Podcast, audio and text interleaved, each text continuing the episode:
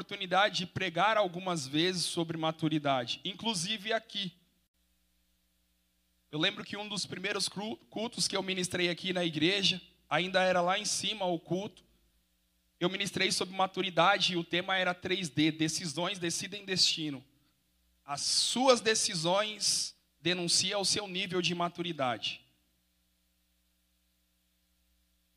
Então eu preguei várias vezes já sobre maturidade. Você já ouviu muitas palavras sobre maturidade. Se o pastor falasse que o tema hoje da pregação era sobre maturidade, ele poderia passar o microfone para várias pessoas. De tanto que você já ouviu sobre maturidade, você não teria dificuldade de ministrar sobre maturidade. Mas na semana passada foi diferente. Enquanto eu meditava sobre maturidade, Deus disse: Filho, maturidade é também a capacidade de lidar com o contraditório. Aí fiquei com isso no coração. Maturidade é também a capacidade de lidar com o contraditório. Durante a nossa vida, o nosso dia a dia, nós vamos ter que lidar com o contraditório o tempo inteiro. E aí Deus começou a me mostrar a importância de saber lidar com o contraditório. Se a gente não tiver essa capacidade de lidar com o contraditório, nós vamos ter dificuldades no nosso dia a dia. Teremos dificuldade nos nossos relacionamentos interpessoais e teremos dificuldade na nossa relação com Deus. Essa falta de capacidade de lidar com o contraditório. Se você observar os conflitos entre amigos, família, casais, na sua grande maioria, tem como raiz o contraditório. Um quer uma coisa e o outro quer outra. Um acha que está certo isso, o outro acha que está certo aquilo.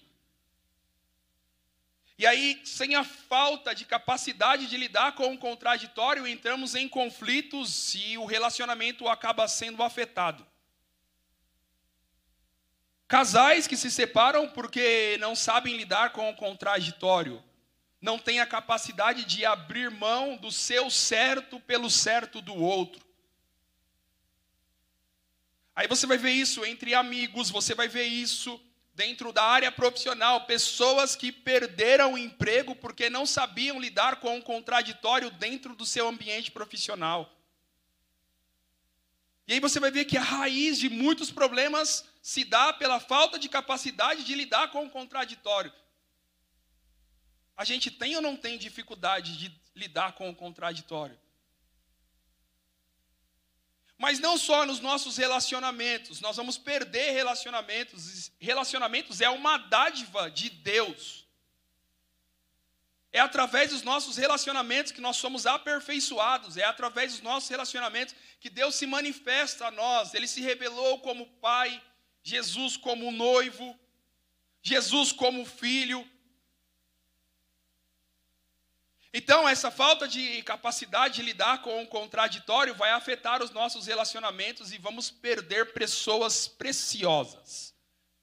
Relacionamentos que foram gerados em Deus. Mas não só isso. Deus me fez entender que essa falta de capacidade de lidar com o contraditório vai afetar a minha relação com Ele. Sabe por quê? Porque quem tem dificuldade de lidar com o contraditório tem dificuldade de obedecer. Sim ou não? Quem tem filho sabe. Quem tem esposa teimosa também sabe. Mas também quem tem marido teimoso sabe. Então, quem tem dificuldade de lidar com o contraditório tem dificuldade de obedecer. Escute isso. Deus não trabalha com desobediente. Olha a importância da capacidade de lidar com o contraditório. Por quê? Porque Deus não trabalha com desobediente. E olha a importância. Se nós olharmos para o Velho Testamento, você vai ver em vários momentos Deus contrariando homens e mulheres de Deus. Eu vou dizer, Deus está contrariando homens e mulheres. Deus não está se contrariando, nele não há sombra de dúvida ou variação. Deus não se contraria, a sua palavra não se contraria. Mas se você olhar, você vai ver durante todo o Velho Testamento Deus contrariando homens e mulheres. E se não tem a capacidade de lidar com o contraditório, vai ter dificuldade em obedecer. Olha que contraditório isso. Deus dá um filho para Abraão. Era improvável. O filho vem na velhice, Deus deu o filho, agora Deus falou: agora você vai lá e sacrifica. É muito contraditório. É ou não é? E se você não tiver a capacidade de lidar com o contraditório, você consegue obedecer? Abraão obedeceu. Então você vai olhar no Velho Testamento, em diversos momentos, Deus ele contrariando homem e mulher, homens e mulheres. Então, vou dizer de novo, não é Deus se contrariando nem a sua palavra. Mas é Deus contrariando o nosso achismo, a nossa vontade, às vezes o nosso sonho. Por quê? Porque Ele tem coisas maiores. Então Ele não contraria só para ver a gente fazer biquinho e chorar, não, gente. Como pai, Ele contraria porque Ele tem coisas melhores do que nós pedimos, sonhamos ou pensamos. Então, se olha durante o Velho Testamento, ele vai fazer isso em diversos momentos. Eu poderia citar várias histórias de homens e mulheres que foram contrariados por Deus. Mas isso não é só no Velho Testamento, no Novo Testamento, por exemplo. Olha só a situação. Não sei se alguém aqui passou por isso. Mas eu lembro que quando eu estava na minha adolescência, eu ouvia várias vezes alguém virar e falar assim: cresce, menino. A gente não podia fazer nenhuma meninice, que era cresce, menino. E aí você começa a idealizar. Então, eu quero crescer, eu quero ser adulto. E eu comecei a sonhar com a fase adulta. Aí chega na fase adulta, agora sendo um adulto, aí Jesus vem e fala assim: ó, se você não for como um desses pequeninos, você não herdará o reino do céu. Me ajuda, Jesus. Né? Paulo vem, vai dizer o quê? O que, que Paulo diz? Quando sou fraco, aí estou forte. Gente, é muito contraditório isso. E aí, se eu não tiver a capacidade de lidar com o contraditório diante disso, Então Deus me fez entender a importância de ter essa capacidade de lidar com o contraditório, para nutrir os relacionamentos interpessoais e conseguir ter um relacionamento saudável com Ele, desfrutar de tudo o que Ele tem para a minha vida, porque Deus não trabalha com desobediente. Então, essa capacidade é extremamente importante. Olha só, conta uma história que certa vez um burro e um tigre estavam discutindo. O burro chegou para o tigre e disse: A grama é azul. O tigre, não, a grama é verde. Eles começaram a discutir. O burro dizia: A grama é azul. E o tigre dizia: Não, a grama é verde. A grama é azul. Não, a grama é verde. E a discussão se estendeu durante todo o dia. Já no final do expediente, eles falaram: Vamos fazer algo? Vamos submeter isso ao rei, para ver o que ele vai dizer. Então eles começaram a procurar o leão. Quando eles avistaram o leão, o burro sai na frente, correndo. Aí ele chega diante do rei, do leão, e diz: Rei, hey, rei, hey, o tigre está discutindo comigo, dizendo que a grama é verde, mas a grama é azul. Aí o rei olhou de cima a baixo e disse: Pode ir embora, eu vou punir o tigre. O burro sai saltitando, gritando, feliz. A grama é azul, a grama é azul, a grama é azul. Alegria, por quê? Na cabeça dele ele está com a razão. O rei não disse que a grama é azul, ele disse: pode ir embora que eu vou punir o tigre. Nisso, o tigre se aproxima. Quando ele chega diante do rei, o leão diz: Você terá como punição seis meses de silêncio. Você não vai falar com ninguém, seis meses de silêncio. Aí o tigre diz: Mas por que o Senhor está me punindo? Eu fiz algo de errado? A grama não é verde. Ele diz: Não, eu não estou te punindo, porque a grama não é verde. Eu estou te punindo, pela sua falta de capacidade de lidar com o contraditório. Não é possível que um ser inteligente como você está discutindo com um burro. Então a punição é pela falta de capacidade, pela sua falta de maturidade. Ele está sendo punido. Então eu entendo que essa falta de capacidade tem um preço muito caro. Mesmo estando certo, eu posso pagar um preço muito caro por não saber lidar com o contraditório. Ele estava certo, mas está pagando um preço muito alto por isso. Então, dentro dos meus relacionamentos, vai trazer um preço muito alto a ser pago. Perder bons amigos, um casamento, ovelhas que vão embora das suas igrejas porque não aguentaram ser contrariada pela liderança ou pelo seu pastor. O preço é muito caro. Mas existe um benefício para aqueles que buscam essa capacidade de lidar com o contraditório. Qual que é o benefício? Primeiro, você não vai ficar por aí discutindo com burro. Deixa ele embora feliz. Mas os maiores benefícios da capacidade de lidar com o contraditório é, sem dúvida, a obediência. O seu nível de obediência será elevado e a humildade. Porque os frutos dessa capacidade de lidar com o contraditório é obediência e humildade. Esses são os frutos. Aí eu quero olhar para o profeta Jeremias, apenas nesses seis versos que a gente acabamos de ler, para que você possa enxergar isso na vida do profeta Jeremias. Esse texto que nós acabamos de ler vai mostrar Deus contrariando o profeta, entre outras situações que contradiz o nosso entendimento. Então, olhando para a vida do profeta, para esses seis primeiros versos, eu não quero entrar no contexto de Israel, que estava acontecendo aqui nesse momento, era um momento de caos na nação de Israel, mas eu quero se atentar apenas para esses seis primeiros versos entre Deus e o profeta Jeremias. Olha só isso. O primeiro verso diz assim: A palavra do Senhor veio a Jeremias dizendo. Eu estou lendo na versão Almeida corrigida. Olha só. A palavra do Senhor veio a Jeremias dizendo: Gente, até aqui está tudo certo tudo certo, porque o texto diz que a palavra de Deus veio ao profeta. No Velho Testamento, quando Deus queria falar com o povo, Deus falava com o profeta, e o profeta era o megafone que ia anunciar a voz de Deus para o povo.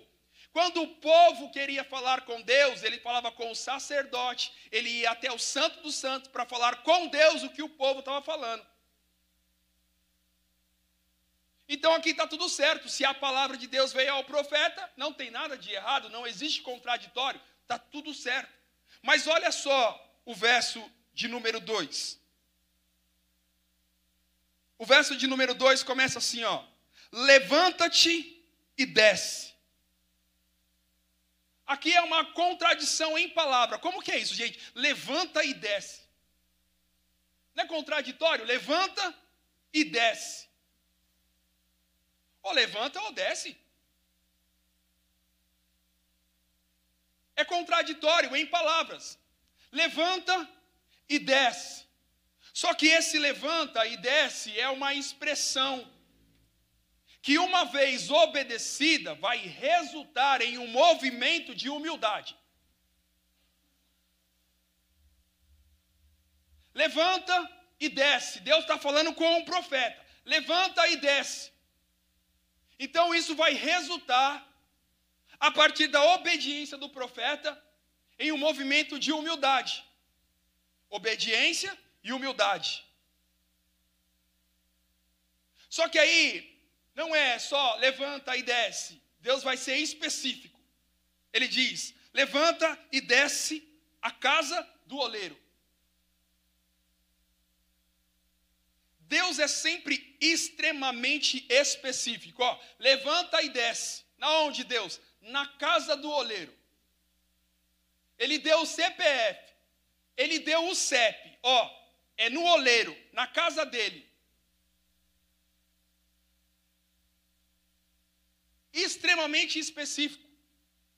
Todas as vezes que Deus dá uma ordem, ele vai ser sempre extremamente específico.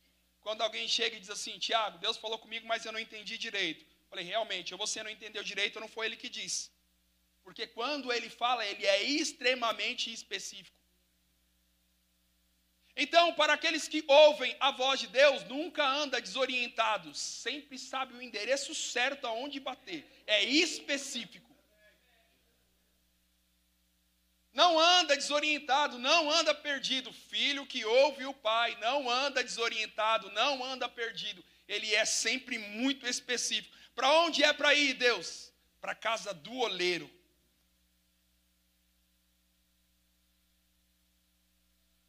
Você vê crente perdido às vezes, você pergunta assim: qual foi a última vez que você orou? Ah, não tenho força para orar. É por isso você está perdido. Porque se você parar para orar, ouvir a voz de Deus, não tem como andar perdido. Ele é sempre muito específico.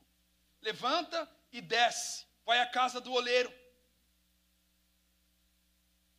Aí aqui é a contradição do texto. Porque ele diz: levanta e desce, vai à casa do olheiro, e lá eu farei você ouvir.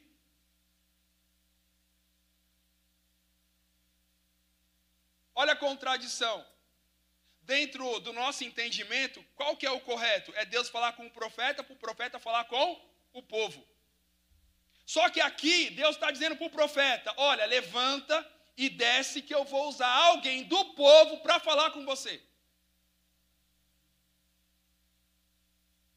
E Deus não dá nem o nome, ele fala, ó, é o oleiro. Olha só isso. O contexto, Israel, ele está passando por um momento de caos total. Está uma bagunça na nação. Aí, no meio desse caos, Deus viu um homem trabalhando. E Deus falou assim: Eu me vejo nele. Eu vou usar ele para falar com Jeremias, sem ele falar uma sequer palavra.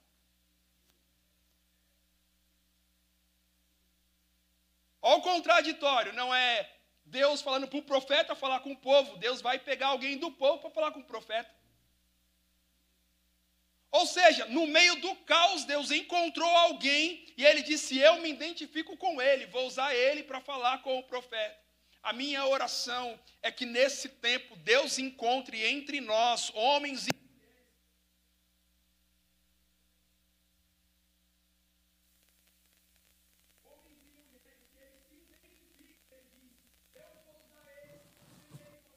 uma só palavra. Santo Agostinho já dizia: quando for pregar, se preciso, use palavras.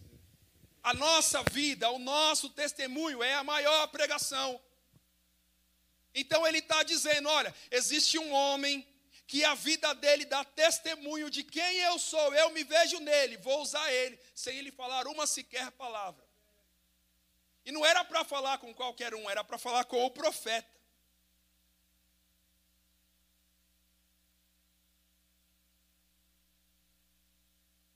Deus fala, Jeremias levanta e desce. Um profeta estrelinha aqui ia dizer: não, é coisa da minha cabeça, não pode ser, porque o certo é Deus falar com o profeta, o profeta falar com o povo. O profeta estrelinha não consegue ser contrariado, porque a gente monta a cartilha e diz: Deus faz assim, se Deus fizer diferente, não é Deus. Aí ele vai contrariar. Ele vai falar: ó, tem dia que eu vou trabalhar dentro da caixinha, mas tem dia que eu vou trabalhar fora. Se você não estiver pronto para lidar com isso, o dia que eu trabalhar fora, a benção não te alcança. Por quê? Porque você está preso na caixinha, eu não. Então profeta estrelinha, crente estrelinha, é só do meu jeito. Se fizer diferente, do que eu entendo como certo não é Deus. Então, se eu não tiver a capacidade de lidar com o contraditório, existem ordens de Deus que eu não vou obedecer simplesmente pela falta de lidar com o contraditório. Mas olha só a postura do profeta Jeremias. No verso de número 2 diz: Levanta, desce a casa do oleiro e lá eu farei ouvir as minhas palavras. Até aqui é Deus falando. Então, no versículo 1 e 2 é Deus falando. No versículo 3 é Jeremias fazendo.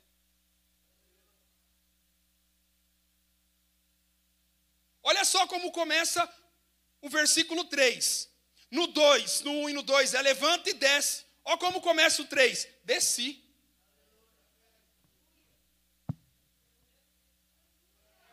Jeremias não questiona. Jeremias não pede explicação para Deus. Ele está sendo contrariado, levanta e desce. Ele diz: desci.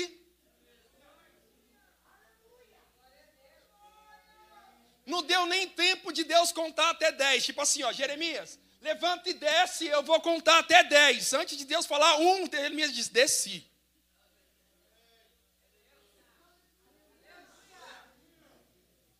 Levanta e desce. Desci. Olha só o verso de número 3. Desci a casa do olheiro. Ou seja, Jeremias obedeceu mesmo sendo contrariado por Deus, ele obedeceu, porque quem sabe aquele que deu a ordem não precisa questionar quem deu a ordem, obedece pronto. Então desci à casa do oleiro, e eis que lá estava fazendo a sua obra sobre as rodas. Ou seja, Jeremias desceu e viu. Ó, Jeremias desceu e viu. Tem gente que espera ver para depois descer. Deus, primeiro mostra. Se você mostrar, se você der um sinal, eu obedeço. Do contrário, eu não vou.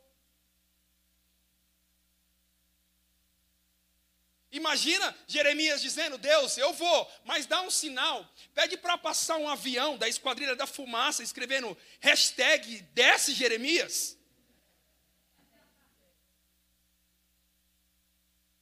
Não, não.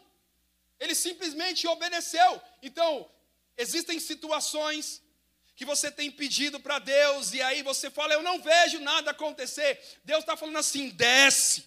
Quando você descer, você vai ver. Se você ficar esperando ver para descer, você não vai descer. Então desce, levanta e desce, aí você vai ver.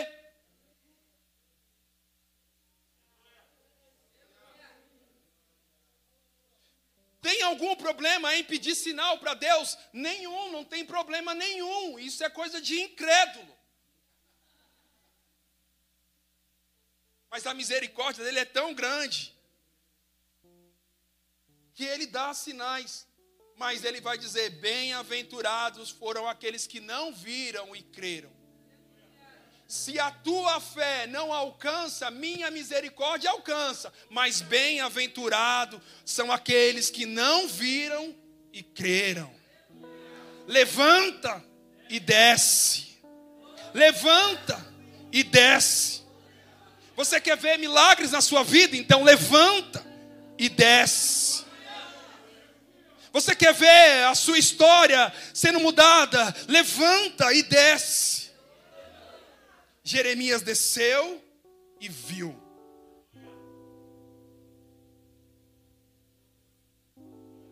E o que é que Jeremias viu? O verso 4 vai dizer.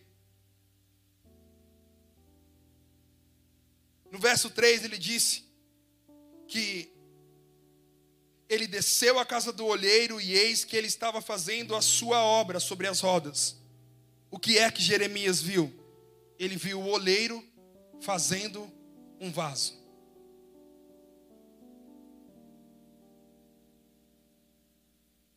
Deus vai usar o oleiro para falar com Jeremias, sem o oleiro falar uma sequer só palavra.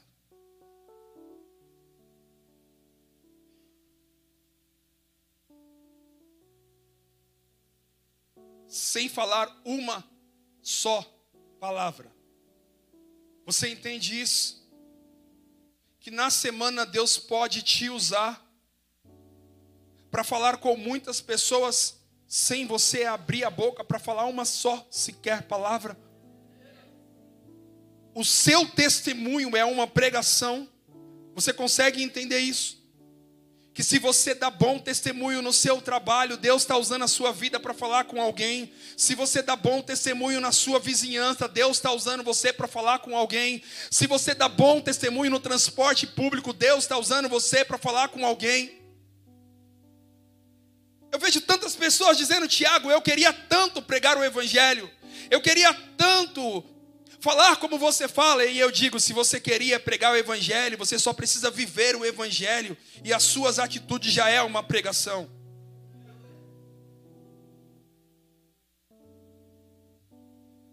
Tem gente que precisa fazer muito barulho para mostrar que Deus está usando ela. Tem gente que precisa disso. E às vezes faz muito barulho porque falta conteúdo, porque quando a sua vida é testemunho puro e genuíno, as suas atitudes falam muito mais alto do que as suas palavras. Ele desceu e viu um homem trabalhando, um homem que chamou a atenção de Deus. Olha, no meio do caos, Israel vivendo uma situação caótica, abandonaram a Deus. Ele vai olhar e no meio do caos ele enxerga um homem e diz: Eu me vejo nesse homem trabalhando. Jeremias desce e aí agora ele vai ver o olheiro trabalhando.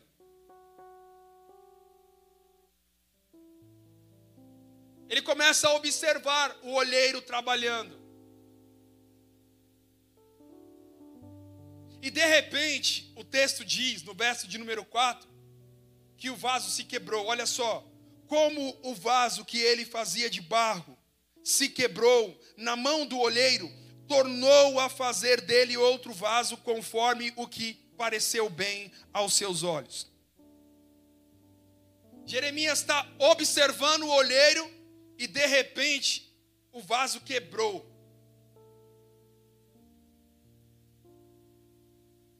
É da natureza de um vaso de barro quebrar. É da natureza do vaso.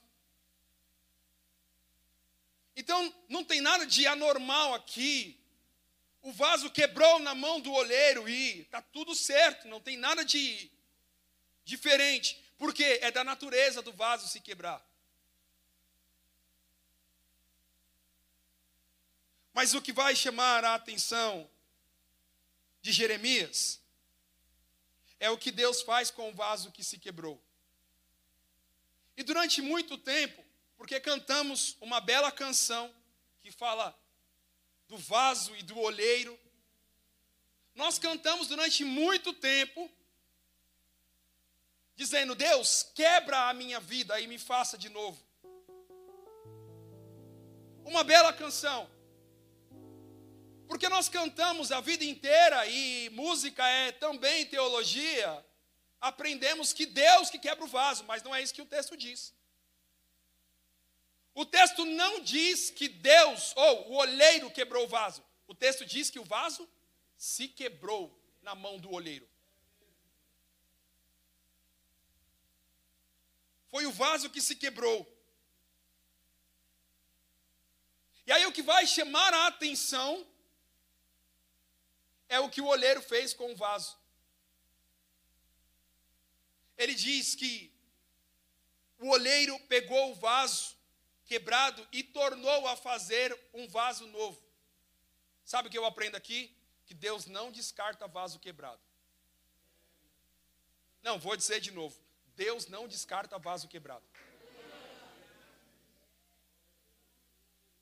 Ele pegou os cacos e fez um vaso novo, segundo lhe parecia bem. Nós vivemos em uma sociedade do descartável. Então hoje para nós é muito comum, a gente usa, quebrou, descarta. Só que Deus contraria a nossa forma de ser sociedade. Deus diz: Eu não descarto o quebrado. Porque os cacos são matéria-prima para que eu possa fazer algo novo. Então quebrou, ele faz algo novo. Mas existe um detalhe extremamente importante: o vaso se quebrou na mão do oleiro. Então, os cacos na mão do oleiro, por quê? Porque se você colocasse os cacos na mão de qualquer outra pessoa, ele iria descartar, porque quebrou, joga fora, descarta. Deus está dizendo não, na minha mão não. Vaso quebrado, na minha mão eu faço dele um vaso novo. Então, na nossa sociedade funciona assim: quebrou, joga fora. Deus não. Quebrou, pega os cacos, coloca na mão do oleiro e o oleiro conserta. Ele faz algo novo. Não é manutenção, vou dizer de novo, não é manutenção. Deus não trabalha com manutenção, Deus trabalha com conserto.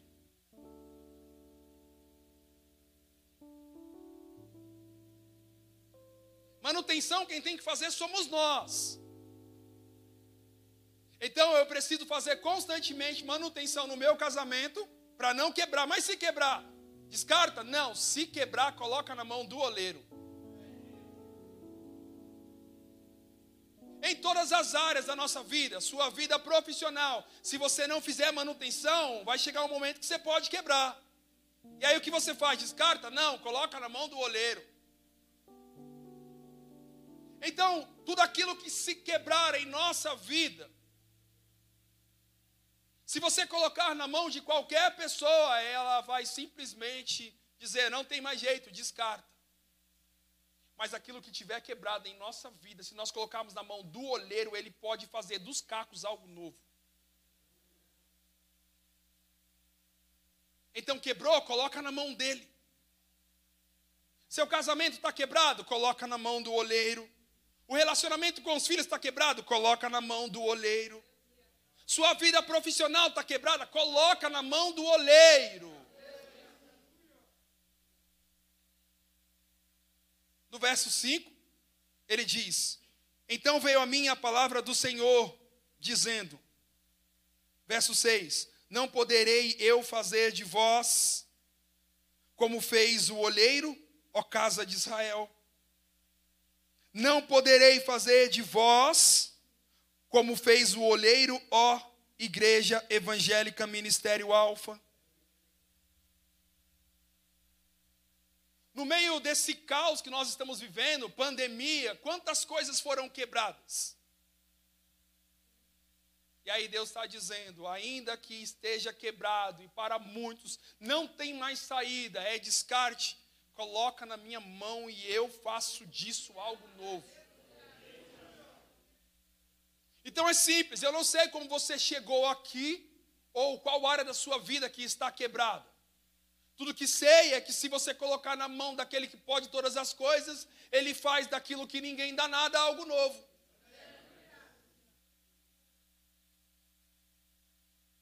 Então, até aqui é isso. Nós encerraríamos aqui.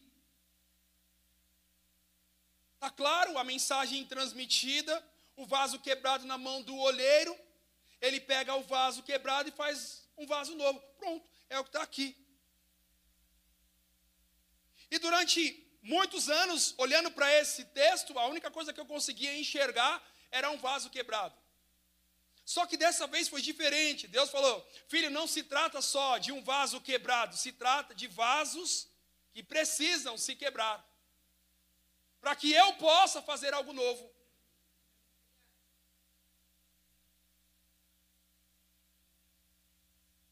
Porque existem vasos que Deus ele fez e fez com um propósito, porque ninguém faz um vaso à toa. Se ele faz o vaso, faz por um propósito. Existem vasos que foram feitos e moldados pelo próprio Deus para usar para algo específico por um tempo específico.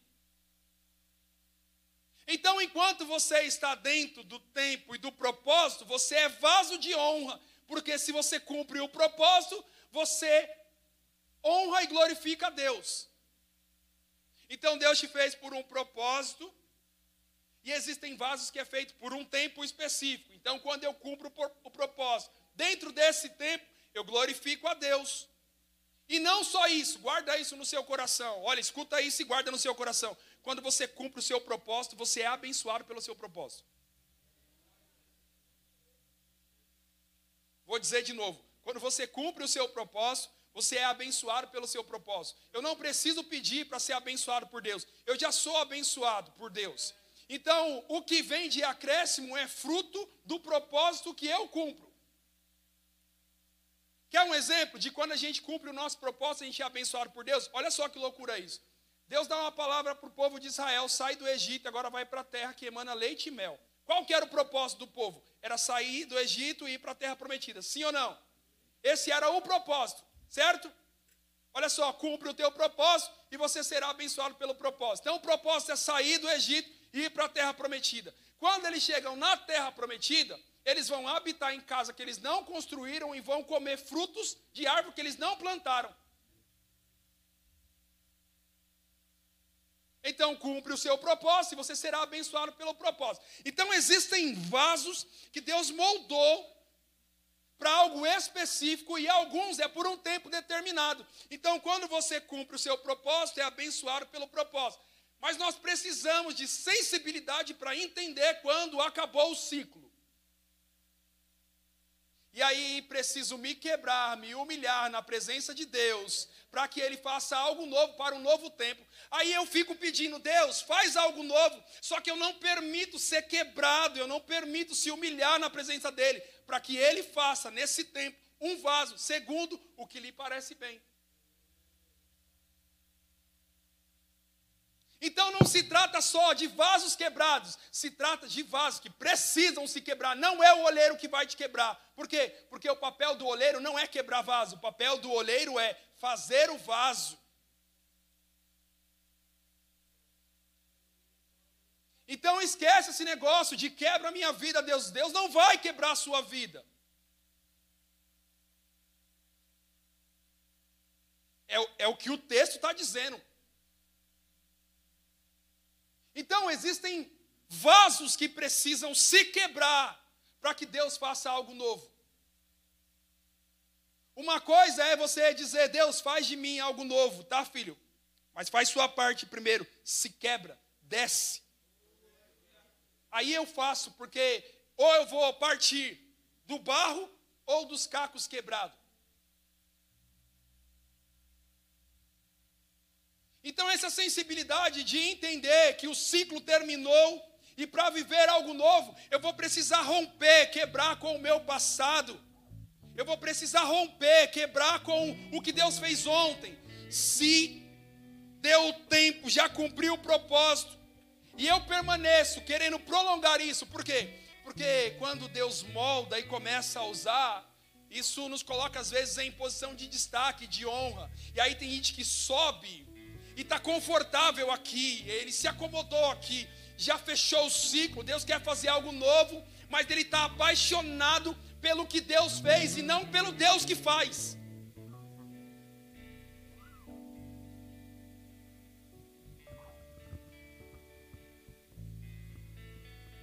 Isso não é só na nossa vida espiritual e ministerial. Existem casamentos que o marido precisa se quebrar para Deus fazer de você um marido novo para sua esposa. Existem esposas que precisam se quebrar, se quebrentar na presença de Deus, para que Ele faça de você uma nova esposa para o seu marido. É entender que fechou um ciclo e se permitir ser moldado segundo o que Deus tem para esse tempo.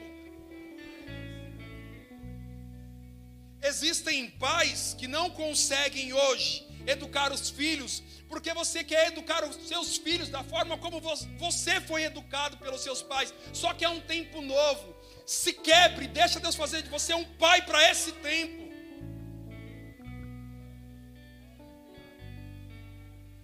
Existem situações dentro da igreja brasileira em 2020 que precisa ter a humildade de se quebrar para que Deus use a gente nesse novo tempo não pode ser a mesma igreja de antes da pandemia. É um novo tempo. Como igreja, a gente precisa ouvir a voz de Deus. Levanta, desce, se humilha, se quebra, Deixa eu fazer uma nova igreja para esse tempo.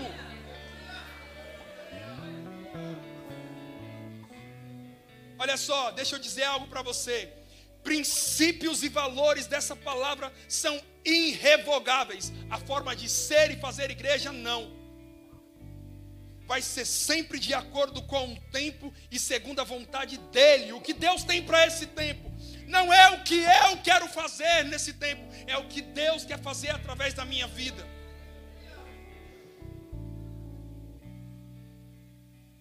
Só que para isso, a gente precisa de humildade, ser contrariado. Por quê?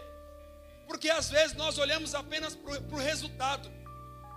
Ah, a igreja está bom desse jeito, está dando resultado. Meu casamento está bom, está dando resultado. Minha vida profissional está boa, está dando resultado. Aí Deus falou assim: tá bom, filho, mas dá para ser melhor. Você quer viver o melhor ou quer continuar do jeito que está? Só que a gente se apega aos resultados, a gente se apega, é fácil, porque essa humildade de levantar e descer e começar de novo, tira a gente da nossa zona de conforto.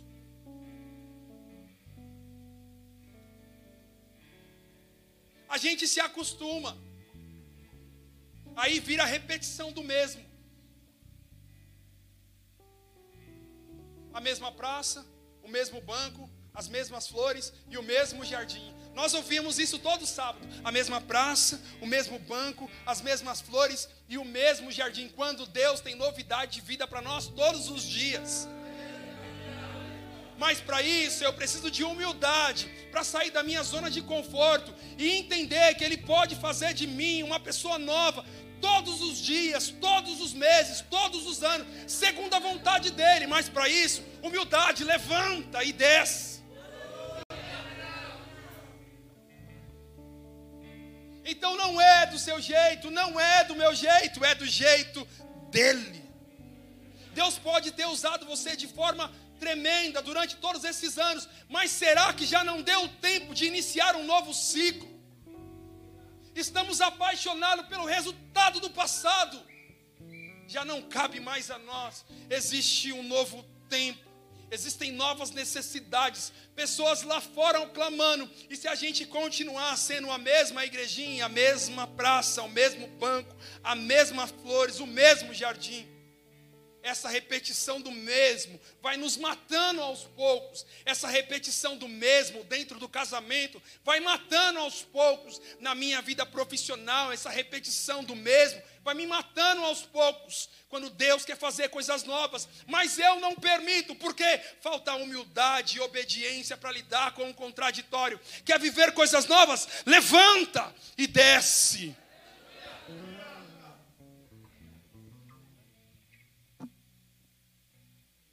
Qual é a resposta de Jeremias diante disso?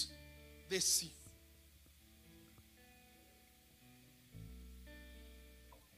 Então não é um filho que questiona o pai, mas um filho que obedece.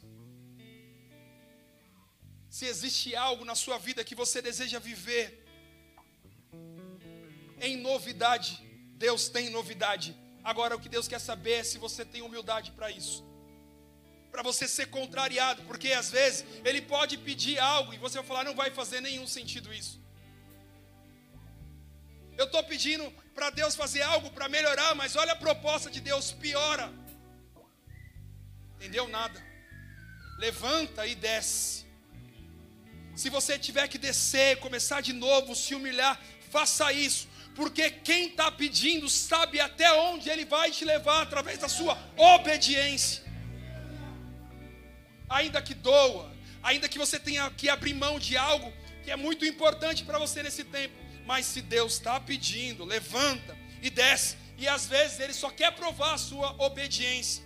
Não para Ele saber o seu nível de obediência, porque Ele sabe, mas para que você saiba o seu nível de obediência.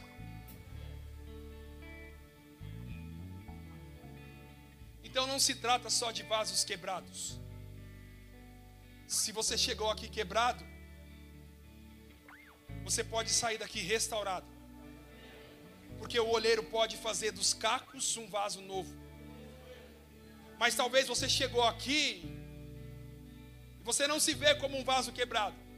Mas talvez sua vida está estacionada e talvez seja a hora de você falar: eu vou quebrar as pontes com o meu passado, eu vou renunciar a isso, porque eu quero viver algo novo.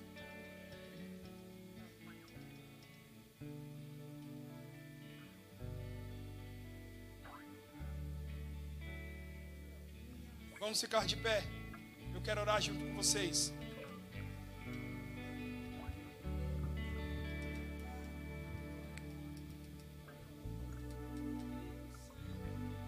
Quando Deus ele faz um vaso, já existe um propósito para aquele vaso e um tempo determinado.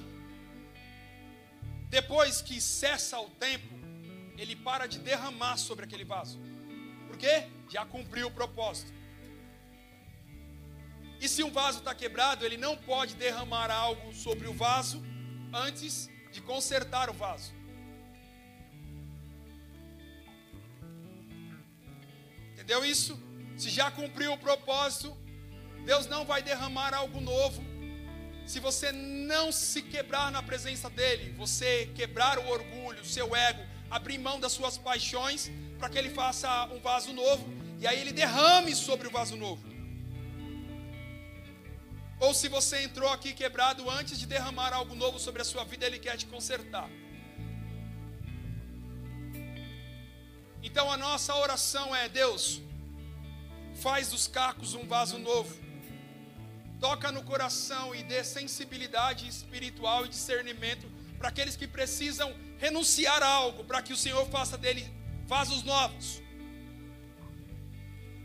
Então, se essa for a nossa oração, depois de clamarmos por isso, em um segundo momento, a oração será: Deus, agora aqui, todos já entenderam e são vasos novos. Vem sobre esse lugar e comece a encher cada vaso. Então não é encher alguns vasos, é encher todos os vasos. A palavra não é só para os quebrados, a palavra são para aqueles que precisam se quebrar. Então a palavra hoje é para todos. E por que é que é para todos? Para que todos sejam vasos novos, e assim como em Atos 2 diz, que veio do céu um som como de um vento veemente, impetuoso, e encheu aquela casa, e todos foram cheios do Espírito Santo. Não foi alguns, foram todos.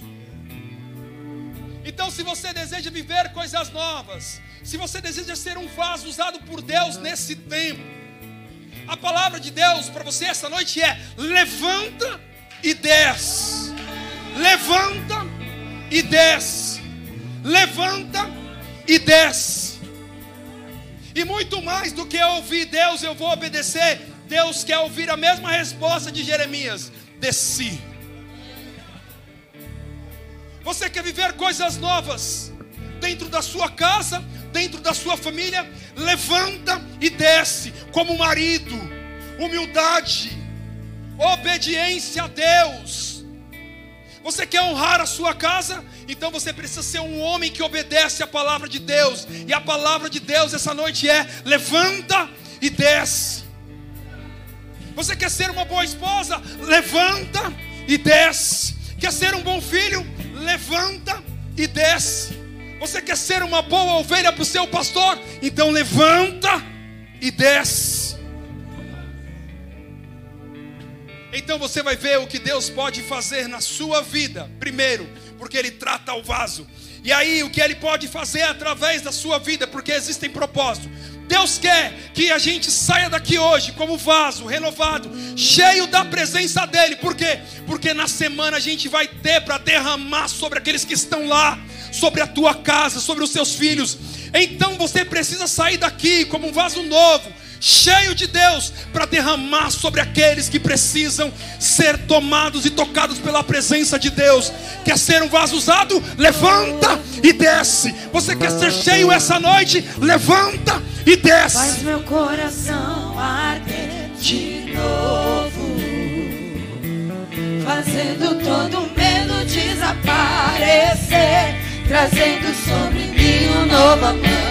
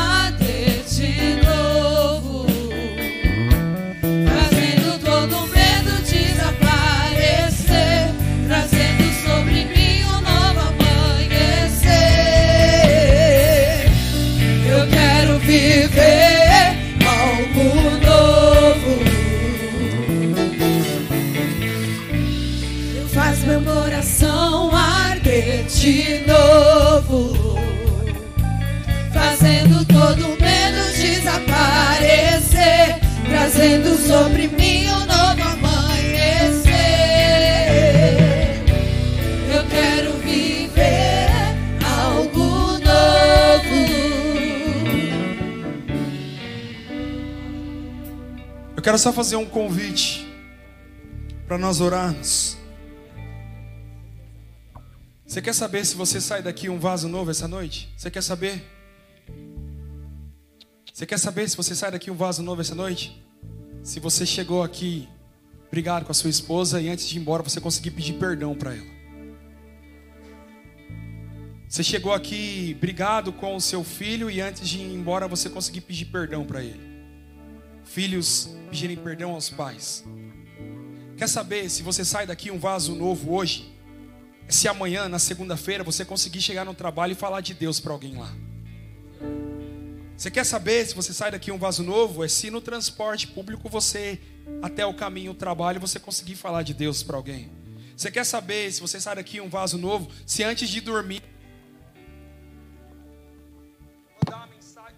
Tá ligado?